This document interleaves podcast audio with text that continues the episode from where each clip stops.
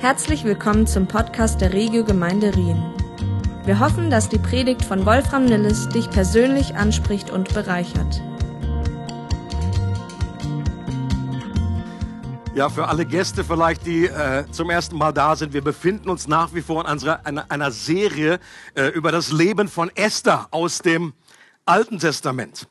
Das ist die Geschichte eines jüdischen Teenagers, die zur Königin des persischen Reiches wurde. Äh, den damals größten, wahrscheinlich einem der größten äh, Mächte und, und politischen äh, äh, Reiche, die es jemals gegeben hat und die die Möglichkeit dadurch erhalten hat, äh, das Leben von Millionen von Juden zu retten. Und diese Feier, das hat Mette mir am Anfang gesagt, dieses Purimfest, das wird jedes Jahr gefeiert. Mit, das ist eines der fröhlichsten Feste. Und so möchte ich auch, dass diese Party bei uns wird, dass es ausgelassen ist, fröhlich wird.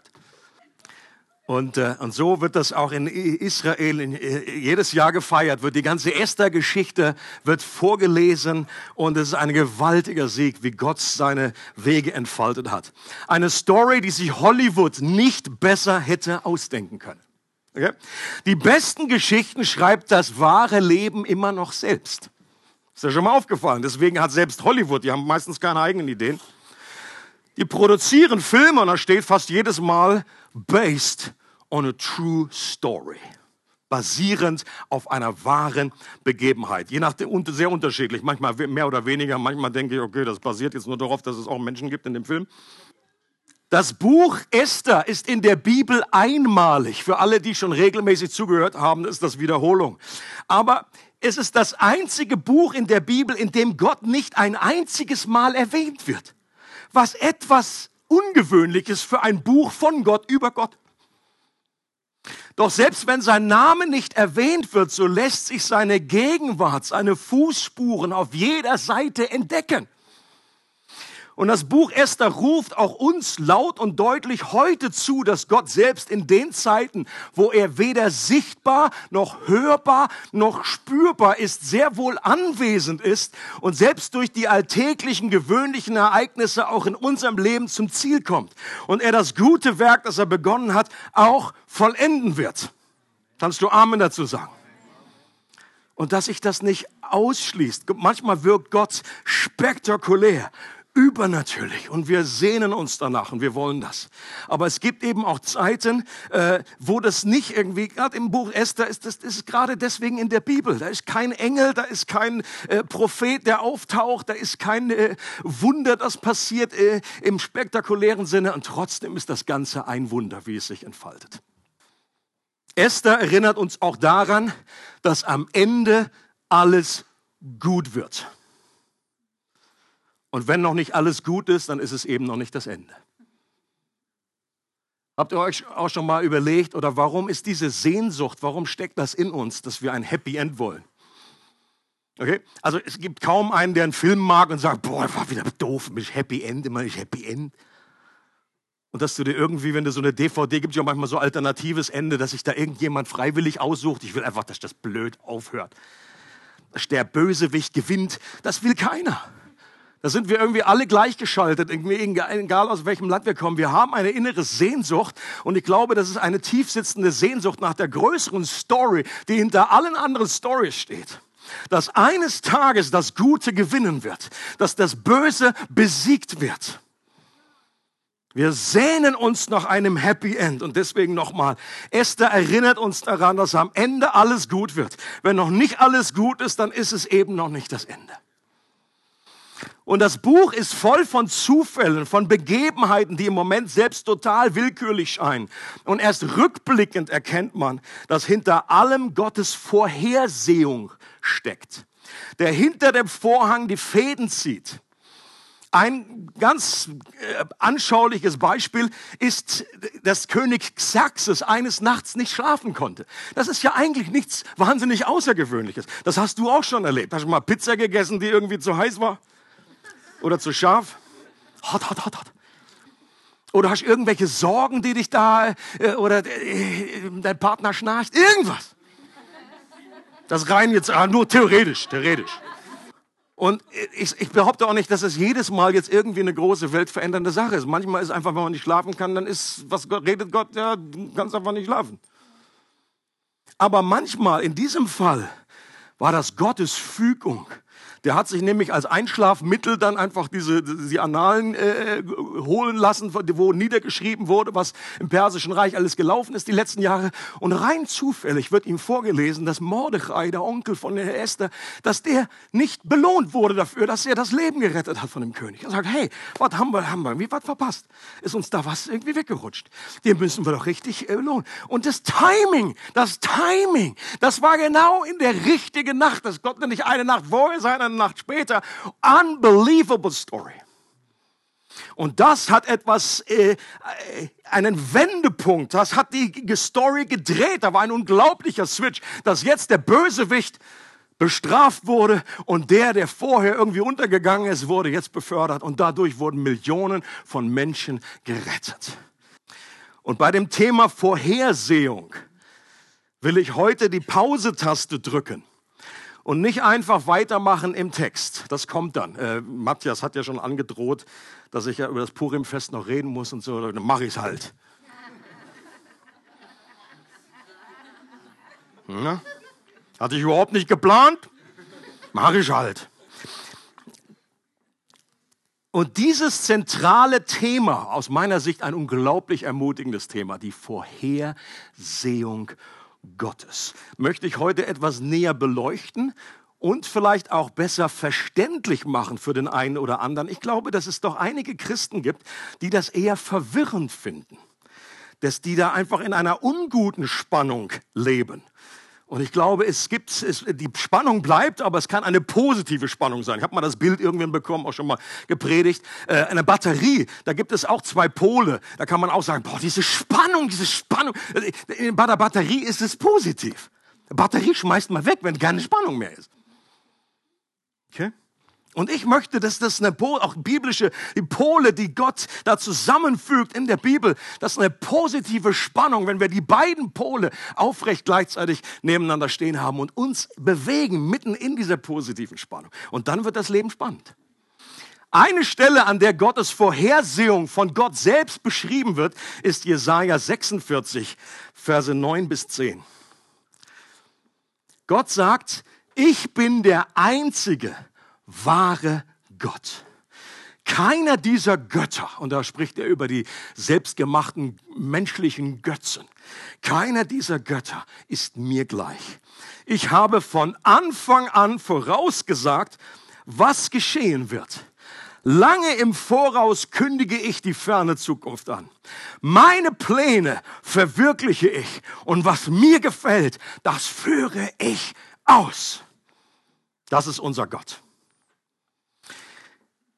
Und in diesem wunderbaren Abschnitt beschreibt Gott selbst das Wissen um die Zukunft als eine seiner wesentlichen Charaktereigenschaften, die ihn von anderen Götzen unterscheidet. C.S. Lewis hat vor einiger Zeit äh, gesagt, jeder, der überhaupt an Gott glaubt, glaubt, dass er weiß, was du und ich morgen tun werden. Ist eigentlich eine ganz selbstverständliche Aussage. Die meisten Christen der Kirchengeschichte würden das bejahen und sagen, ja, das ist für uns klar. Gott weiß um die Zukunft. Bevor wir etwas aussprechen, weiß es Gott schon. Psalm 139. Was für C.S. Lewis noch eine Selbstverständlichkeit war, ist heute interessanterweise nicht mehr so selbstverständlich in allen christlichen Kreisen. Der sogenannte offene Theismus ist eine recht neue Lehre, die immer wieder äh, auch mehr Anhänger gewinnt und die stellt genau das in Frage, dass Gott äh, die Zukunft nicht im Detail kennt. Und aus meiner Sicht ist das eine Infragestellung, die ich persönlich für sehr bedenklich halte. Okay? Weil hier etwas an Gottes Wesen verändert wird. Und hier etwas, wird etwas in Frage gestellt, was jetzt über tausende von Jahren eigentlich immer klar war. Und persönlich, ich, ich persönlich bin immer skeptisch, wenn irgendwie eine neue Lehre aufkommt, die irgendwie über 2000 Jahre keine Sau geglaubt hat. Oder Mensch. Wenn man dann plötzlich daherkommt und sagt, ah, ich habe da jetzt eine neue Idee, aber das ist irgendwie über 2000 Jahre oder noch länger auch im ganzen Jugendtum, das war, das war eigentlich hat das keiner geglaubt. Und das sollte uns Hinweis darauf geben. Ich sage nicht, dass es jetzt grundsätzlich mal ausgeschlossen ist, dass Gott etwas Neues wie offenbart oder vielleicht eine, äh, meine, was Luther entdeckt hat neu, das war auch eine Wahrheit, die verschollen gegangen war, aber die hat man vorher schon geglaubt. Okay. Äh, und das kann uns helfen, auch Dinge einzuordnen. Kirchengeschichte, Leute, ist wichtig. Zu wissen, wo wir herkommen, auf welchen Schultern wir stehen, das kann uns helfen, irgendwie in die Irre zu laufen. Und in dem Abschnitt in Jesaja wird aber auch deutlich, dass das, dass Vorhersehung mehr bedeutet als das einfache Vorauswissen der Zukunft. Vorhersehung beinhaltet auch die konkrete Umsetzung und Erfüllung von Gottes Plänen. Gott ist souverän. Das heißt, er macht, was er will, wann er es will und seine Pläne werden nicht scheitern. I love that. Wenn man allerdings nur diesen Bibelabschnitt sich rauszieht, rausnehmen würde, ohne die gesamte Bibel zu betrachten, dann könnte man ja den Eindruck erhalten, dass es überhaupt keine Rolle spielt, was wir als Menschen so machen.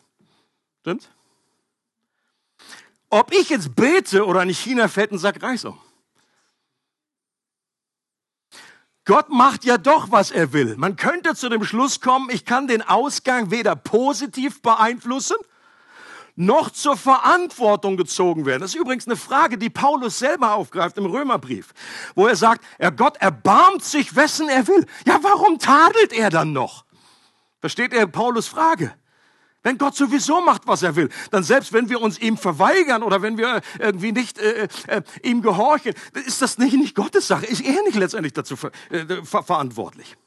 Ein, ein typisches Beispiel, was immer wieder kommt, ist Judas. Okay? Von Judas sagt Jesus selber, Jesus betet in Johannes 17. Keiner, Vater, von ihnen, die du mir gegeben hast, ist, und er meint äh, äh, äh, in erster Linie auch seine Jünger da, seine zwölf Apostel, keiner von ihnen ist verloren, als nur der Sohn des Verderbens, damit die Schrift erfüllt würde. Ist euch schon mal aufgefallen? Und fast jeder Christ, der das liest, der denkt irgendwie auch so, da hat man fast wie Mitleid mit Judas. Judas, die arme Socke.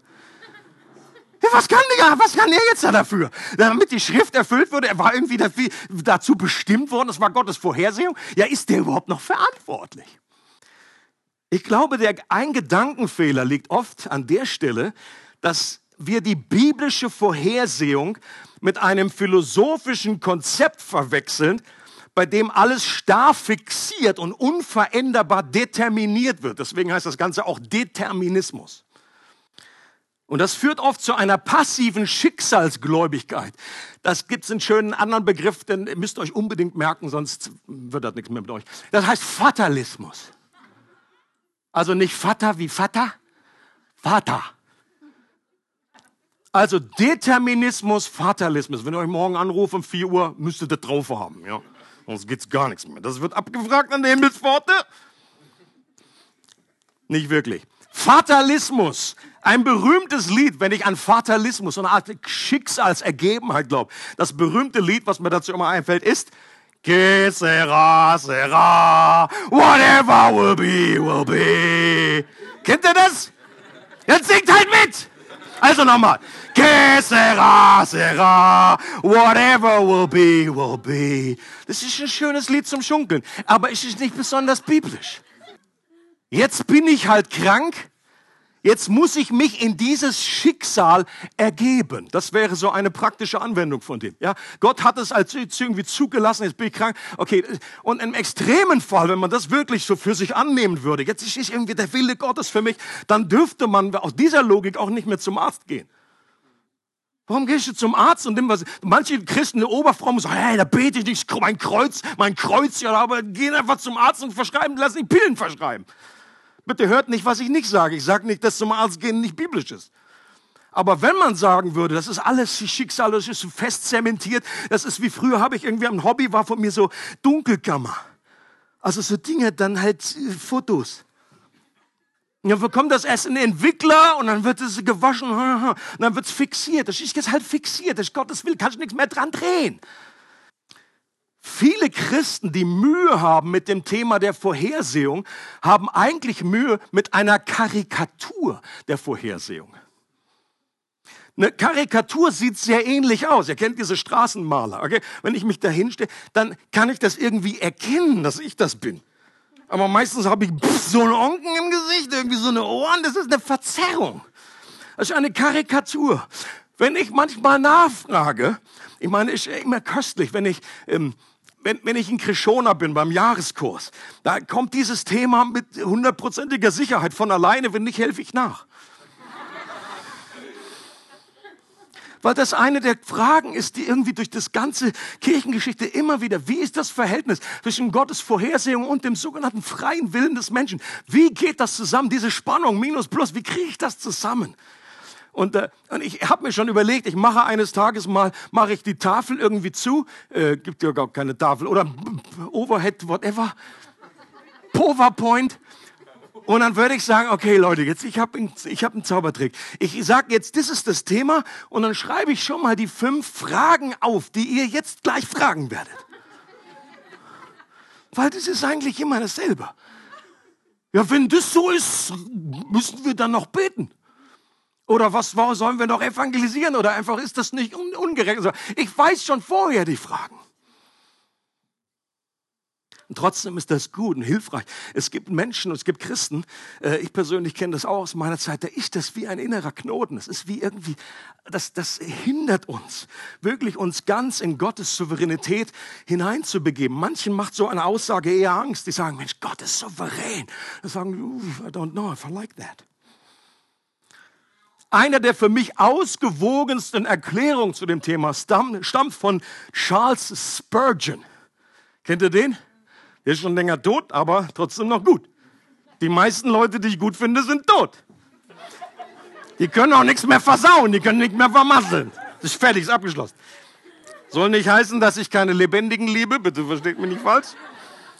Aber so was äh, gute Theologen angeht, da hatten viele, die schon ein bisschen älteren Datum sind, wo noch so ein bisschen Staub auf dem Buch ist, da hatten die eine andere Tiefe oft die haben sich mehr hineingegraben in das Wort Gottes. Es war nicht so irgendwie alles nur gespült und gefühlt und so, oh, ich habe so eine Ahnung.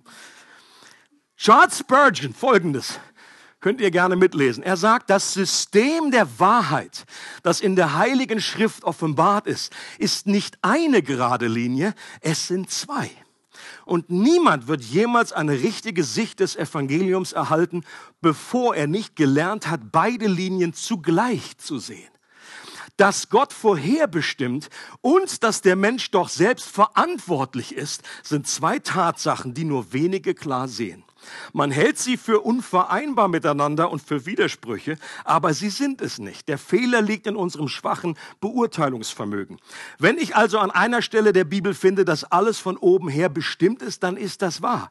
Wenn ich dann an einer anderen Stelle finde, dass es der Mensch für all seine Taten verantwortlich ist, dann ist auch das wahr. Ich glaube nicht, dass sie je auf irgendeinem irdischen Amboss zu einer einzigen Wahrheit zusammengeschmiedet werden können. Aber sie werden sicher in der Ewigkeit eins sein. Sie sind zwei Linien, die so parallel sind, dass der menschliche Verstand ihnen so weit wie es geht folgen kann, ohne zu sehen, dass sie sich jemals treffen. Aber sie treffen sich und werden eins irgendwo in der Ewigkeit, nah beim Thron Gottes, wo alle Wahrheit entspringt.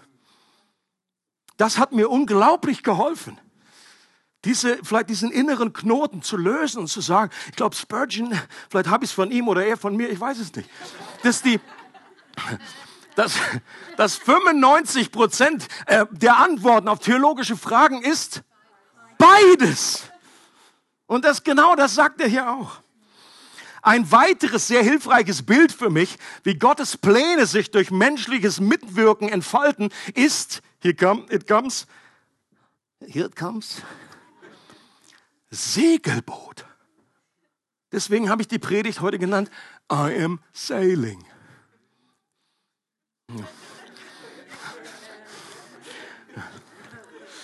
Hang on there.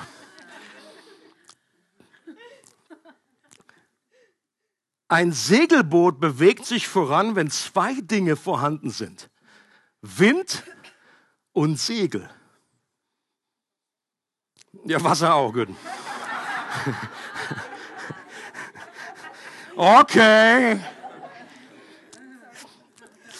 Der Wind steht in diesem Bild für das Wirken Gottes. Das habt ihr vielleicht schon geahnt. Jesus selbst vergleicht das souveräne Wirken des Geistes mit dem Wind, der ebenfalls weht, wo er will. Wir sehen die Auswirkungen und spüren und hören seinen Sausen, sagt Jesus, aber wir wissen nicht, woher er kommt und wohin er geht. Der Wind hat etwas Souveränes, genau wie Gottes Geist. Die Segel symbolisieren unsere menschliche Beteiligung, unseren Beitrag, der sehr wohl eine Rolle spielt. Wir sind nicht Marionetten in Gottes Plan. Ein Segler, der geht ja auch zu Recht davon aus, dass es einen Unterschied macht, ob er ein Segel aufspannt oder nicht. Ja, der könnte ja auch so auf seinem Boot sitzen, sera, sera, der Wind ist souverän. Macht er auch nicht. Der sagt, komm, mach mal das Segel hoch. Aha, wenn der Wind weht, dann braucht es eben auch Segel, in die er hineinwehen kann. Sonst bewegt sich nämlich auch auf dem Segelboot nicht viel. Es braucht was? Beides. Das Bild vom Segelboot bewahrt uns vor einem zu passiven Verständnis der Vorhersehung. Siehe, que sera, sera. Und das ist eben kein biblisches Bild. Derselbe Wind hat unterschiedliche Auswirkungen, sogar bei einem Boot mit Segeln und einem Boot ohne Segeln, aber auch unterschiedliche Auswirkungen bei Booten mit unterschiedlichen Segeln. Es gibt nämlich nicht nur ein Segel, habt ihr gewusst? Gibt da unterschiedlich, habt Segelschein. Es gibt Genua. Oh, ein bisschen Klugscheißer, Fakt Nummer 5. Genua, so ein schön Wettersegel. Es gibt Spinnacker. Das ist so das, der Blähbär vorne, der bunte. Das ist, äh, auch, es gibt unterschiedliche Segel für wenig Wind, für viel Wind. Und das macht einen Unterschied, ob der eine, der eine gewinnt. Warum? Weil er da mehr, mehr andere Segelkombinationen aufgebaut hat. Und das Bild bewahrt uns gleichzeitig auch vor der Gefahr der menschlichen Machbarkeit. Wir stehen oft in der Gefahr zu denken, wenn wir unsere Segel alle brav aufgespannt haben, dass dann ja der Wind auf jeden Fall kommt. Right? Ist auch eine Gefahr. Also du siehst irgendwie dieser Pendelschlag. Die einen, die sind einfach zu passiv, die verlassen sich irgendwie nur auf die Souveränität Gottes. Ja, Gott wird schon machen. Und wir sitzen einfach entspannt am Pool und trinken unseren Drink.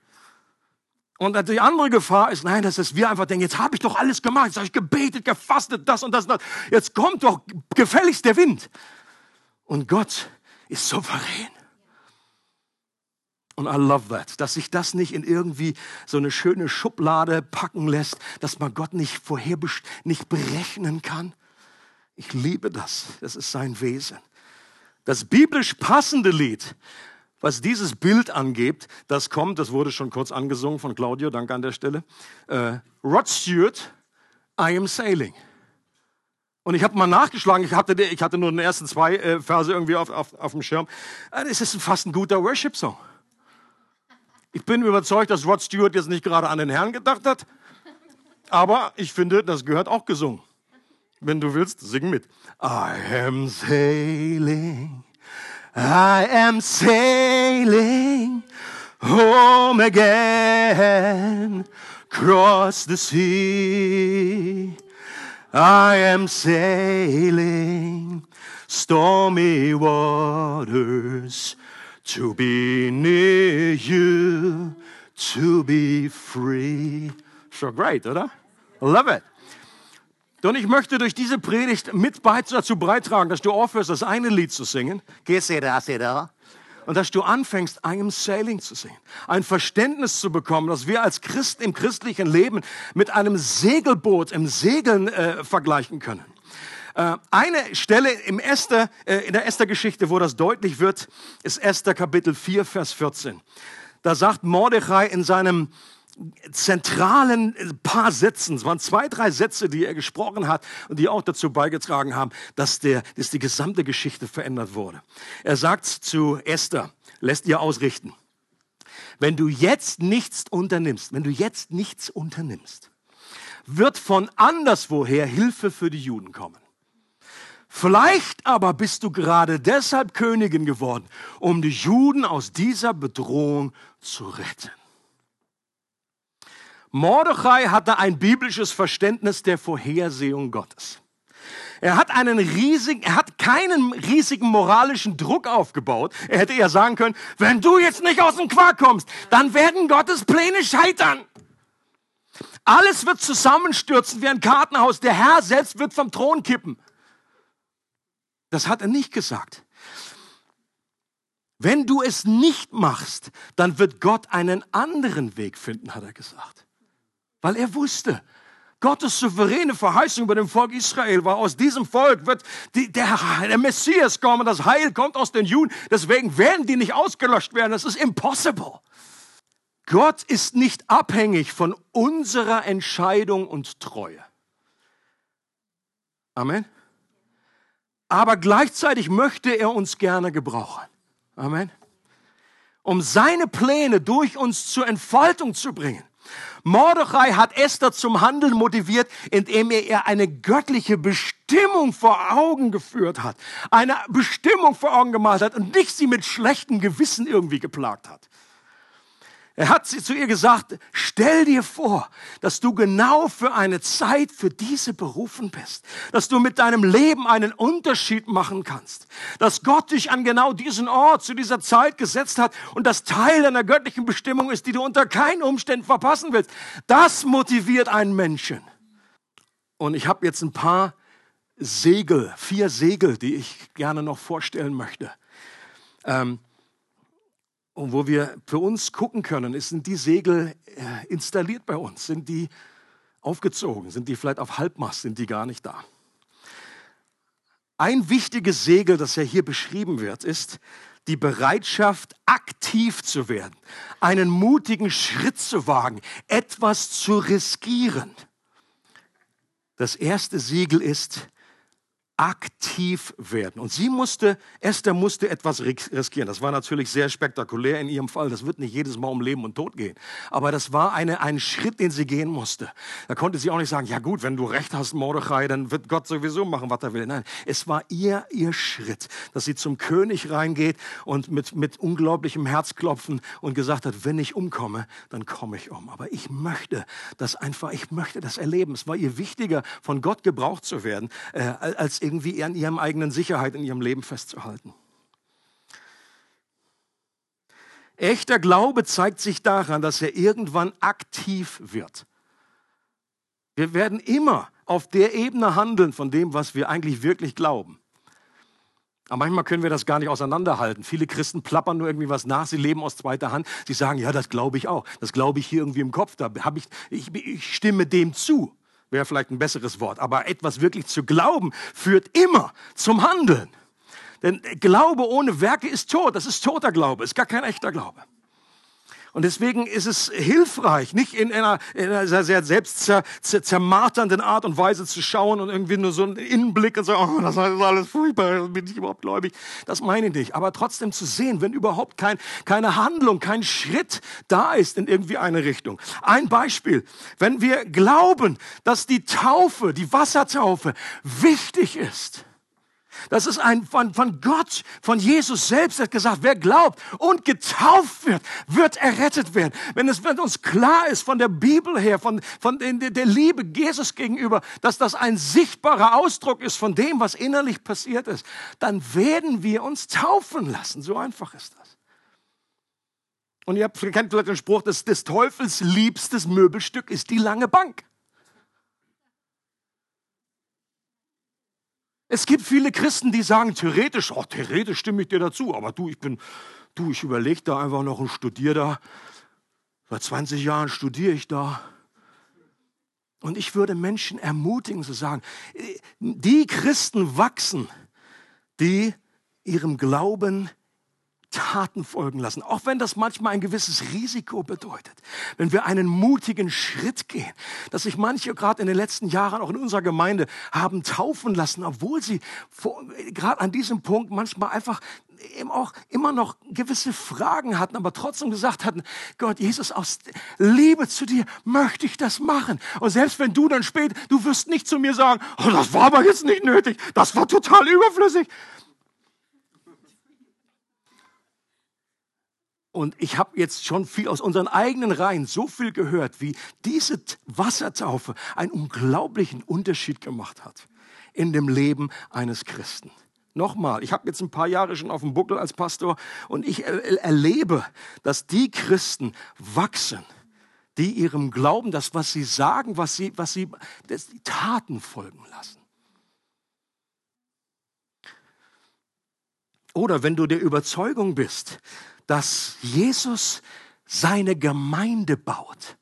Interessant, du findest in dem ganzen Neuen Testament nichts anderes, was, was Jesus behauptet, dass er baut. Er sagt, ich baue meine Gemeinde. Ich sage immer, Jesus segnet viele Sachen, aber bauen tut er nur seine Gemeinde. Und trotzdem gibt es noch viele Christen, die einfach nur so im Nirvana irgendwie rumschwirren, so zwischen den Gemeinden. Und natürlich ist es mal, gibt es Situationen, ist mir auch klar. Da ist mal irgendwie ein Wechsel irgendwie vielleicht nötig oder irgendwie es ging nicht anders. Aber dass man dann irgendwann wieder sich eine Gemeinde sucht, wo man verbindlich mit dabei ist. Und nicht dann irgendwie als Arm irgendwo auf dem Feld liegt und dann ganz erweckt vor sich hinzappelt, aber du hast keine, du bist nicht am Leib. Du kannst doch noch so gesalbt umherzappeln, aber der Herr braucht seinen Leib. Und deswegen der Aufruf. Und wenn du gerade an dem Punkt bist, nochmal die herzliche Einladung zum Kennenlernkurs. Der Connect-Kurs, der findet jetzt statt. Dass wenn du einen mutigen Schritt gehen möchtest, zu mir nach Hause zu kommen. Ich weiß, das braucht unwahrscheinlich viel Mut. Aber hey, Leute haben es überlebt. Wir wohnen direkt über McDonald's. Wenn es gar nicht klappt, gehst du runter und isst einen Burger. Wenn wir als Christen ein anderes Segel, wenn wir als Christen komplett aufgehört haben, unseren Glauben weiterzugeben, dann haben wir an der Stelle unser Segel eingeholt. Gerade im Bereich der Evangelisation wird immer wieder mit einem falschen Druck motiviert. Ist euch vielleicht schon aufgefallen. Habe ich früher so empfunden, habe ich wahrscheinlich selber auch in diese Richtung gepredigt.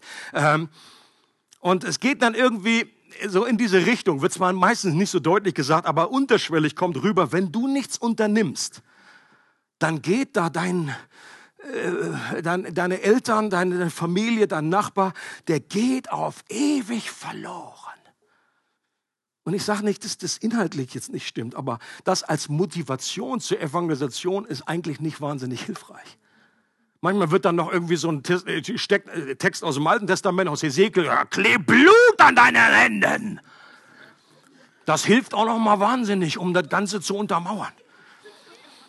Ich glaube, viel biblischer ist die Aussage von Mordechai. Wenn wir nichts unternehmen, dann wird Gott sein Ziel auf andere Art und Weise erreichen. Er braucht uns nicht, um die Welt zu retten.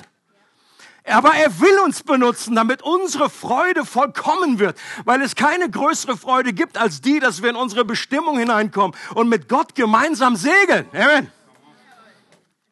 Eine Logik wäre ja folgende. Gott wird ja eh die Menschen zu sich ziehen und retten, die er erwählt hat. Deswegen braucht es meine Beteiligung nicht. Das ist aber auf jeden Fall nicht die biblische Logik. Paulus kann in Römer 9 in bunten Farben von der göttlichen Erwählung sprechen. Und ein Kapitel weiter in Römer 10 sagt er gleichzeitig und appelliert an die Christen, dass Menschen das rettende Evangelium nicht hören, wenn wir nicht zu ihnen gehen und davon erzählen. Und Paulus war nicht schizophren. Der hat einfach, der war Segler. Der hat das unter einen Hut bekommen. Der hat auch gesungen. I am sailing hat nicht gesungen. Für ihn ist das nicht entweder oder, sondern sowohl als auch. Das Bild vom Segeln bewahrt uns auch einerseits von, äh, bewahrt uns einerseits von einer Passivität. Es bewahrt uns gleichzeitig aber auch von der Last einer falschen Verantwortung. Die letzte Verantwortung dafür, ob ein Mensch gerettet wird, das kann eine immense Last sein, wenn wir die auf unseren Schultern haben. Gott will nicht, dass das auf unseren Schultern liegt. Wir sind nicht verantwortlich, die Welt zu retten. Wir sind, unsere Verantwortung ist, das Evangelium zu verkünden und Liebe auszubreiten und vom Herrn zu erzählen. Jesus ist immer noch der, der rettet. Wenn ich das übernehme, Jesus ist gekommen zu suchen und zu retten, was verloren ist. Jetzt ist Jesus weg, jetzt hat er mir den Auftrag gegeben. Nein, hat er nicht. Es ist immer noch der Herr, es ist immer noch der Auftrag Gottes zu suchen und zu retten, was verloren ist. Ich kann keine Maus bekehren. Aber ich kann meinen Mund öffnen. Und wenn das manchmal irgendwie mit irgendwie, irgendwie sagt, ich, habe ich schon öfter mal erzählt, die Art und Weise, wie ich zum Glauben gekommen bin, wie Leute das, das Evangelium mir erzählt haben. Wir waren damals das Meerschweinchen in Australien. Wir waren ihr Bekehrungsopfer, die ersten. Ähm, und alter Falter, was die uns gesagt haben, dass wir überhaupt zum Glauben gefunden haben. Das ist das größte Wunder. Vom Antichristen, der schwarze Papst, Zahl 660, 66, das ganze Programm. Ich dachte, alter Falter, was geht? Das beste Beispiel, wie man es nicht macht. Und gleichzeitig ist das trotzdem eine so ermutigende Erfahrung auch für mich heute, dass ich da nicht jedes Mal denken muss, oh meine Güte, hoffentlich setze ich das Komma an die richtige Stelle. Oh.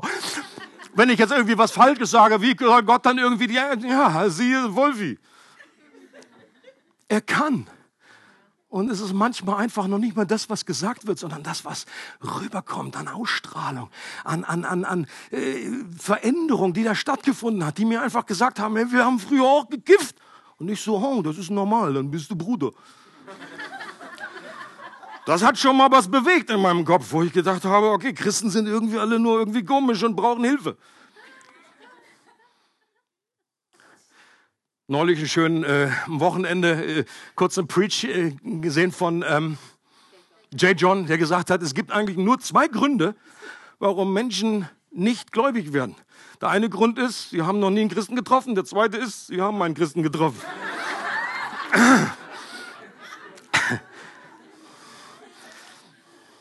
Ja. Und ich hatte auch so eine Erfahrung, da wo ich aufgewachsen bin, in der Teestube. Wo ich dachte, da will ich nicht hin. Das ist die falsche Richtung. Aber dann hat Gott einfach meine Sprache gesprochen und hat mir da so ein paar Kiffer gebracht. Und dann haben die auch noch erzählt, ja, die sind auch schon total. Ich hatte damals eine Freundin, die war Pastorentochter, ironischerweise. War genauso verpeilt wie ich. Und dann äh, erzählen die, ja, wir waren irgendwie, wir sind auch irgendwie schon Jahre zusammen, aber jetzt sind wir Christen geworden. Und jetzt äh, schlafen wir auch nicht mehr zusammen. Und ich dachte irgendwie so, warum das? Bist du doof? Habe ich nicht gesagt, aber gedacht. Weil es ist so alien, irgendwie so anders. Gesagt, die heiraten jetzt. Ich sage, ja, macht doch nichts. Das wäre die Antwort von meinem Sohn.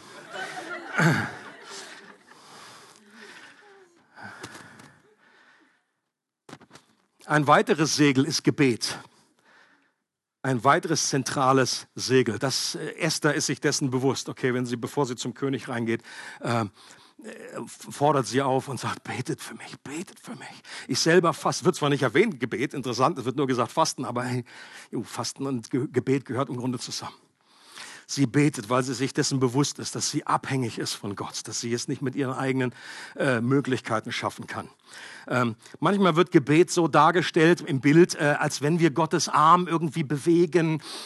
Und manchmal habe ich den Eindruck, es ist auch mehr so ein Verdrehen irgendwie auf dem Rücken, als wenn wir Gott irgendwie überreden müssten, was zu machen, was er eigentlich gar nicht machen will. Ich glaube, kein so hilfreiches Bild für Gebet. Beim Gebet geht es doch vor allen Dingen um Beziehung. Beziehung. Es steht noch mal vor, irgendwie eine Liste irgendwie abbeten und irgendwie nur den Arm Gottes bewegen. Ich weiß, was damit gemeint ist, aber äh, viel wichtiger ist, dass wir mit Gott verbunden sind. Dass wir uns einklinken, dass unsere kleine Story Teil wird von Gottes Story. Wenn Jesus sagt, wer in mir bleibt, mein, ich bin der Weinstock, ihr seid die Reben. Wer mit mir verbunden ist, der bringt viel Frucht. Wir müssen nur verbunden sein und Gebet bringt das hervor, dass wir verbunden sind mit dem Herrn. Und dann geschehen Dinge durch unser Leben. Wie sieht das Segel des Gebets bei dir aus? Ich persönlich werde in, letzten, in der letzten Zeit sehr herausgefordert. Gott fordert mich auf und, und, und ruft mich, wieder neue Zeit mit ihm zu verbringen. Und ich weiß genau, bin jetzt schon lange im christlichen Kuchen unterwegs. Du weißt, irgendwie schlechtes Gewissen hilft mir dabei nicht. Oh, wir müssen mal beten, mal beten, bin ja Pastor. Hallo. Das hilft alles nicht. Das ist so Pseudomotivation. Das hilft fünf Minuten. Aber wenn der Herr mich einlädt, Zeit mit ihm zu verbringen, geht es gar nicht erstmal groß um irgendwelche großen Gebete und irgendwie hier Welt verändern, sondern Jesus sagt in der Offenbarung, ich stehe vor der Tür, ich klopfe an. Es wird ja oft im evangelistischen Sinn gebraucht, aber das geht mal an Christen in erster Linie. Jesus klopft da an, vielleicht klopft er auch bei dir an. Das Bild heißt ja irgendwie, Jesus ist draußen in dem Moment. Das heißt nicht, dass die nicht mehr errettet waren, aber diese Beziehung war irgendwie nicht mehr so. Und wenn Jesus selber anklopft und mit dir Zeit verbringen möchte, ein Mahl feiern möchte, essen möchte zusammen, da sind wir wieder beim Essen. Da muss man nicht groß motivieren. Wenn Susi einlädt, könnt ihr zum Essen kommen. Ja, da frage ich, du geht gerade nicht, ich habe so viel zu tun. Dann komme ich.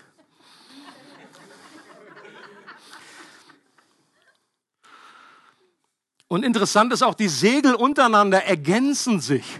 Okay, nicht nur der Wind äh, und die Segel ergänzen sich, sind, sondern die Segel untereinander. Äh, dass wir aktiv werden und dass wir beten, das gehört auch zusammen. Du kannst für eine Arbeit beten, du kannst aber auch Bewerbung schreiben. Für manche Christen eine Riesenoffenbarung. Die denken, wieso? Ich habe doch gebetet. Wieso Bewerbung?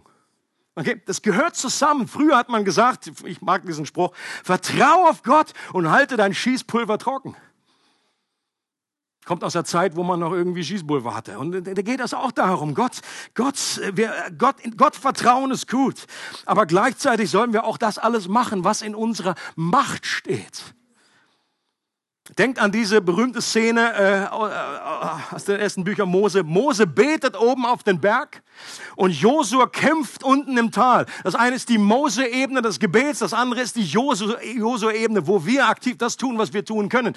Welches, welche Ebene ist wichtiger? Keine. Ist beides wichtig. Du kannst nicht oberfromm sagen, ja, wir beten noch und die unten so, äh, Gummilanze. Fuchtel, Fuchtel, die haben wirklich gekämpft. Und beides war wichtig. Das ist die Frage zu stellen, was ist wichtiger, ist genauso komisch wie die Frage, welche Flügel am Flugzeug ist wichtiger, linke oder rechte. Wenn du drin sitzt, freust du dich über beide. Letzte Segel. Auf Ratgeber hören. Mordechai war für Esther in der entscheidenden Stunde der Ratgeber, durch den Gott gesprochen hat. Und das hatten wir auch schon an einer anderen Predigt. Die Frage an dich und mich ist, hast du einen Ratgeber, der in dein Leben hineinspricht, der dich gut genug kennt, um dir an vielleicht einer entscheidenden Weichenstellung in deinem Leben einen Rat zu geben, dich zu ermutigen oder auch zu ermahnen, wo das nötig ist. Wenn, wenn, wenn das es Esther nicht gehabt hätte, dann wäre das ganz anders gelaufen. Gott war souverän, aber er hat hier Mordechai benutzt. Ähm, berühmte Vers aus den Sprüchen, Pläne scheitern, wo keine Besprechung ist, wo aber viele Ratgeber sind, kommt etwas zustande. Und auch ein Zitat von Philipp Jensi hatte ich auch schon gebracht, das finde ich nach wie vor so gut. Er sagt, Glaube bedeutet im Voraus darauf zu vertrauen, was erst in der Rückschau einen Sinn ergeben wird. Okay? Richtig verstehen können wir die Vorhersehung Gottes auch meist nur im Rückblick. Vorwärts müssen wir Gott vertrauen. Und manchmal ist das, es gibt Zeiten, in denen unser Glaube so auf die Probe gestellt wird, oder es gibt einfach Zeiten in unserem Leben, da kommen wir mit unserem Boot in den Nebel. Am Anfang, an der Worship-Zeit habe ich irgendwie gespürt, dass Gott besonders die Betonung darauf legt, dass Leute hier heute sind, die einfach sich in dieser Situation befinden. Dass du wie im Nebel bist, dass du nicht mehr weißt. Das heißt einerseits, Jesus sagt, ich bin das Licht der Welt. Mehr, wer mir nachfolgt, der wird das Licht des Lebens haben. Das schließt aber nicht aus, dass wir mit unserem Leben in solche Situationen kommen können, wo wir keine Ahnung mehr haben, wo es hingeht. Wo wir vielleicht sogar Schiffbruch, wir fliegen aus dem Segelboot raus, wir schwimmen da irgendwie her und dann stell dir Situation vor, du schwimmst, du bist komplett im Nebel, du hast dich dreimal umgedreht und du hast keine Ahnung mehr, wo das Ufer ist. Das ist eine Situation, die auch Christen erleben können. Petrus war zum Beispiel an so einem Ort. Er musste mit zusehen, wie der Messias, auf den er alles gesetzt hat, alle Karten, alle, alle, sein Geld hat er auf diese eine Karte gesetzt. Und dann musste er erleben, wie dieser Messias gekreuzigt, verhaftet wird und gekreuzigt wird. Eine unglaubliche Enttäuschung. Das können wir, glaube ich, gar nicht nachvollziehen. Wie zerbrochen dieser Mann war. Wie orientierungslos dieser Mann war. Dass der herumgeschwommen ist im Nebel und nicht mehr wusste, ob er Männlein oder Weiblein ist. Der wusste nicht mehr, wo oben oder unten ist. Der hatte keine Ahnung mehr. War im Grunde am Ende seines Lebens. Dazu, zu dieser Enttäuschung, kam noch sein eigenes Versagen. Es heißt von Petrus, er weinte bitterlich. Und dann die Stelle zu erleben, das ist eine Stelle, an der ich fast jedes Mal heule, wenn ich das lese. Wie nach der Auferstehung der Engel kommt und zu den Frauen spricht, geht zu den Jüngern und zu Petrus. Unbelievable.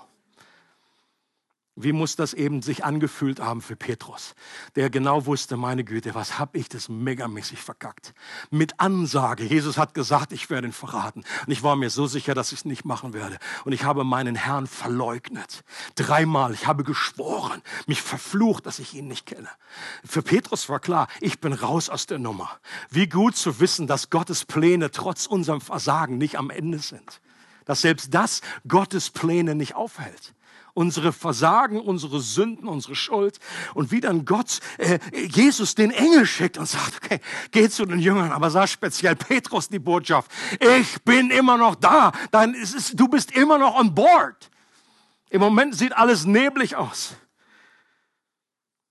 Und dann kommt er auch nach der Auferstehung und macht wahrscheinlich das erste Sozo der Geschichte am Kaminfeuer da, dem die dreimalige Verrat ersetzt wird durch ein dreimaliges, dreimaliges Bekenntnis seiner Liebe Jesus gegenüber. Und das, was vorher überhaupt keinen Sinn ergab und alles so willkürlich schien, konnte Petrus rückwärts betrachtet nach der Auferstehung ganz anders einordnen. Äh, und dann in seiner Predigt am Pfingsten, das war 50 Tage später, kann er sagen, ihr seid schuldig dafür, dass dieser Jesus, dass der Messias ausgeliefert wurde und gekreuzigt wurde. Das ist eure Verantwortung. Aber Petrus hat sich da auch nicht rausgenommen, gesagt, das ist meine auch, meine Verantwortung. Aber gleichzeitig hat er gesagt, und das war der Plan Gottes schon vor Grundlegung der Welt. Plötzlich im Rückblick konnte er das, was er vorher überhaupt nicht verstanden hat, was für ihn wie absolut willkürlich war, wie Nebel war, konnte er verstehen, einordnen und sagen, da ist ein Plan dahinter. Und Petrus mit einem Mut predigt davon und hat gesagt, das ist das, was Gott im Voraus schon beschlossen hatte. Und dasselbe gilt auch für uns heute, über 2000 Jahre nach Jesus sterben. Das hat auch etwas mit mir zu tun, mit dir zu tun. Wir alle sind mitverantwortlich für Jesu Tod. Luther hat gesagt, wir alle tragen die Nägel in unsere Hosentaschen. Weil Jesus für, auch für deine und für meine Schuld gestorben ist. Und gleichzeitig gilt aber auch, dass Jesus uns liebt und dass er für uns schon diesen Plan der Erlösung vorbereitet hat vor Grundlegung der Welt. Jemand hat gesagt, dass Jesus gestorben ist, ist Geschichte. Dass er für mich gestorben ist, ist das Evangelium. Und vielleicht sitzt du hier heute und es geht dir sehr ähnlich, dass du eigentlich voll im Nebel bist und du weißt nicht, vielleicht ist es nicht ganz so dramatisch, aber du hast eigentlich keine Orientierung, weißt nicht, was passiert, warum du überhaupt auf dieser Welt bist. Ähm, und vielleicht hast du auch das zum ersten Mal in diesem Zusammenhang so gehört. Dann möchte Gott heute dein Herz erreichen und er möchte, dass du einfach vielleicht einfach ein Gebet, das kleine Gebet, was ich damals gesprochen habe, das war alles andere als theologisch einwandfrei oder das war, das hat auch nicht dazu geführt, dass gleich zack in einem Moment ich einfach auf einer steilen Linie Richtung Himmel war. Ich habe mich dann erstmal noch äh, ein paar Monate irgendwie verrannt in irgendwie New Age-Kram und irgendwelche äh, Meditationen dann vor, äh, vor, vollführt. Aber letztendlich hat mich, hat das, war das eine Weichenstellung. Und Gott hat dieses Gebet gehört. Das berühmte Gebet des Atheisten ist, Gott, wenn es dich gibt, dann offenbare dich mir. Das kann jeder beten und du wirst sehen, wie Gott antwortet wie er sich freut auf dieses, auf dieses kleine Zeichen und dass er dir entgegengelaufen kommt möchten das auch diesen Gottesdienst beschließen mit einer Gebetszeit. Und äh, werden, das Ministry-Team ist da, dass du kommen kannst, wenn du spezielle Anliegen hast, wenn du äh, auch dich in diesem Nebel befindest und einfach möchtest, dass, dass jemand für dich betet. Ähm, wenn du äh, krank, Krankheit mit dir rumschleppst und auch wir glauben, dass Gott heilen möchte, dass das irgendwie kein, dass du nicht dich diesem Schicksal ergeben musst Frage an dich und mich ist, welches Lied singst du? Que sera, sera? Oder singst du schon I'm sailing? Lass uns dafür beten, dass wir hier diesen Switch bekommen in uns, dass wir zu Seglern werden. Bist du dir dieses wunderbaren Geheimnisses bewusst, dass Gott souverän ist, er aber mit uns gemeinsam und durch uns wirken und seine Pläne erfüllen möchte? Und da können wir irgendwie unterschiedlich, äh, auf unterschiedlichen Seiten auch vom Pferd fallen. Und Gott will uns freisetzen von einer falschen Schicksalsgläubigkeit. Er will uns aber auch freisetzen von einem falschen Druck der Verantwortung. Lass uns doch dafür beten gerne. Einfach in Gruppen zu zweit, zu dritt füreinander beten. Und äh, ich lasse dieses eine Slide nochmal da, dass du einfach auch guckst, okay, welches Segel, wo hat Gott vielleicht seinen Finger drauf gelegt? Was highlightet er? Gibt es irgendein Segel, was irgendwie ganz runtergefahren ist oder nur auf Halbmast, wo Gott dich ermutigt, dir zuruft, dieses Segel wieder ganz neu aufzuziehen?